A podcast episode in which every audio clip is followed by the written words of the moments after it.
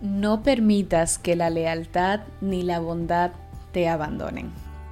Hello, yo soy Ana Morillo y bienvenidos a este espacio donde hablaremos sobre Dios, sobre ti y sobre mí. Proverbios 3 del 3 al 6 en la versión NTV dice lo siguiente, nunca permitas que la lealtad ni la bondad te abandonen, átalas alrededor de tu cuello como un recordatorio, escríbelas en lo profundo de tu corazón, entonces tendrás tanto el favor de Dios como el de la gente y lograrás una buena reputación. Confía en el Señor con todo tu corazón, no dependas de tu propio entendimiento, busca su voluntad en todo lo que hagas y Él te mostrará cuál camino tomar. Tan importante como descubrir nuestro propósito en la vida y tener una meta que alcanzar es ser impulsados por una motivación noble. Créeme, a veces tenemos muy buenas ideas para hacer, proyectos que lanzar, acciones que implementar, metas que alcanzar, pero fundamentos no sanos para perseguir todo esto. ¿Has escuchado comentarios como este en alguna ocasión? Yo quiero lograr ser profesional porque quiero mostrarle ese título a todos los que dijeron que no podría. Yo he escuchado eso en otras connotaciones, con otros temas, muchas veces. Son buenos deseos, pero con razones o motivos incorrectos. Por eso quiero hablarte de la lealtad y la bondad. La lealtad a ti, a tus principios, a tus creencias y sobre todo la lealtad a la verdad de Dios para tu vida, pero también a la bondad, la bondad hacia los demás, la bondad que te hace dejar pasar cuando es necesario hacerlo. Salomón resumió todo esto en este gran pasaje. Nunca permitas que la lealtad ni la bondad te abandonen, dice la primera parte. Es decir, nunca lo permitas.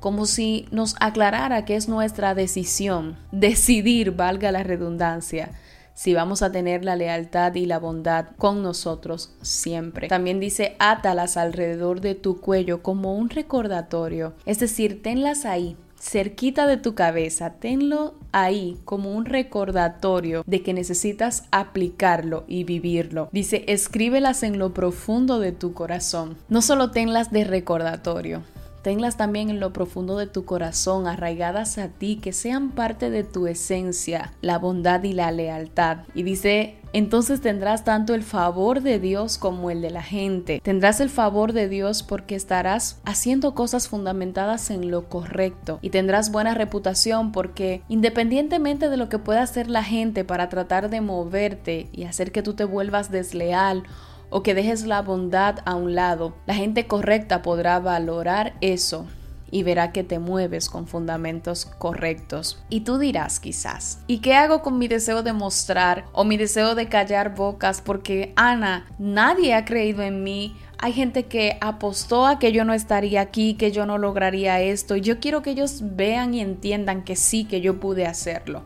Bueno, frente a todos esos sentimientos no sanos, quiero que veas lo que dice el mismo pasaje. Dice, confía en el Señor con todo tu corazón y no dependas de tu entendimiento, de tu propio entendimiento. Es decir, deja eso, confía en el Señor, no te inclines en tu propio entendimiento de cómo la gente tiene que ver lo que tú lograste alcanzar o hacer. Dice la palabra, busca su voluntad en todo lo que hagas y Él te mostrará cuál camino tomar. Él te mostrará cómo accionar.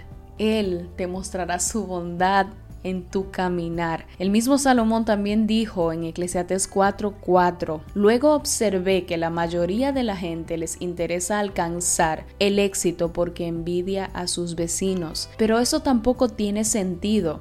Es como perseguir el viento. Hey, no te dediques a perseguir el viento. No te dediques a lograr cosas o impulsarte a hacer cosas por razones incorrectas, por envidia, por cosas no sanas que se han formado en ti, por querer mostrar, por querer callar bocas. No lo hagas, porque vas a tener logros, pero van a ser logros amargos porque la raíz de los mismos no es la raíz correcta. Alguien dijo, la vida es una maravillosa aventura y no una feroz competencia. No compitas con los demás, Sé tú mismo y haz aquello que te corresponde sin compararte con otros, porque a la cumbre no se llega para asombrar ni superar a los demás, se llega superándonos a nosotros mismos. Distingue lo que quieres alcanzar y define bien por qué quieres alcanzar eso.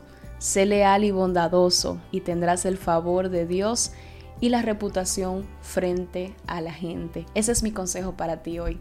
Ese es mi consejo, que nada te vuelva desleal a ti, a tus principios y sobre todo a los principios de Dios establecidos en su palabra para tu forma de vivir.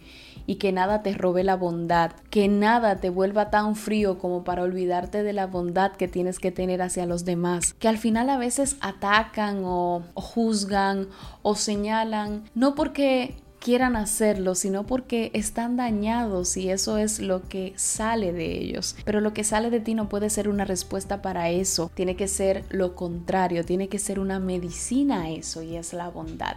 Te bendigo y espero que el Señor sea contigo. Nos escuchamos el próximo martes.